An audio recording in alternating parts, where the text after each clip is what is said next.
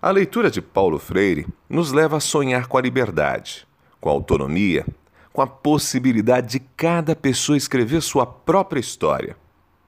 Paulo Freire não propôs uma educação para atender o mundo das máquinas, das tecnologias, para levar as pessoas a ganharem dinheiro.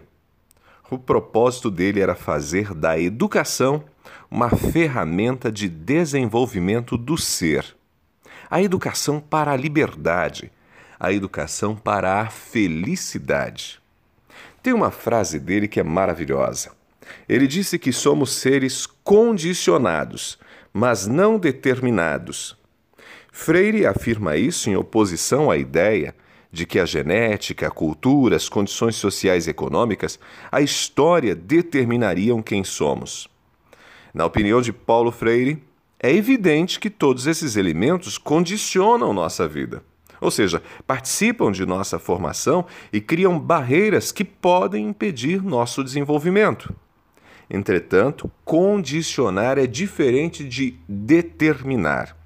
Não significa que se eu nasci num certo ambiente, eu serei exatamente igual às pessoas que ali estão. Tampouco significa que a minha genética vai determinar exatamente quem eu vou ser. Todos estamos submetidos aos condicionamentos genéticos, culturais e sociais.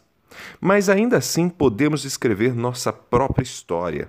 E a educação é a ferramenta mais poderosa para abrir caminhos novos, novas possibilidades de ser. Paulo Freire afirma: a história é um tempo de possibilidades e não de determinismo. O futuro está aberto, nós podemos construí-lo. Em Paulo Freire, não há lugar para o fatalismo, para a desesperança. A educação é esse lugar, esse lugar de construção dos sonhos, da superação das ideologias que nos apequenam, que nos tornam meras peças de um jogo em que o final já está decidido.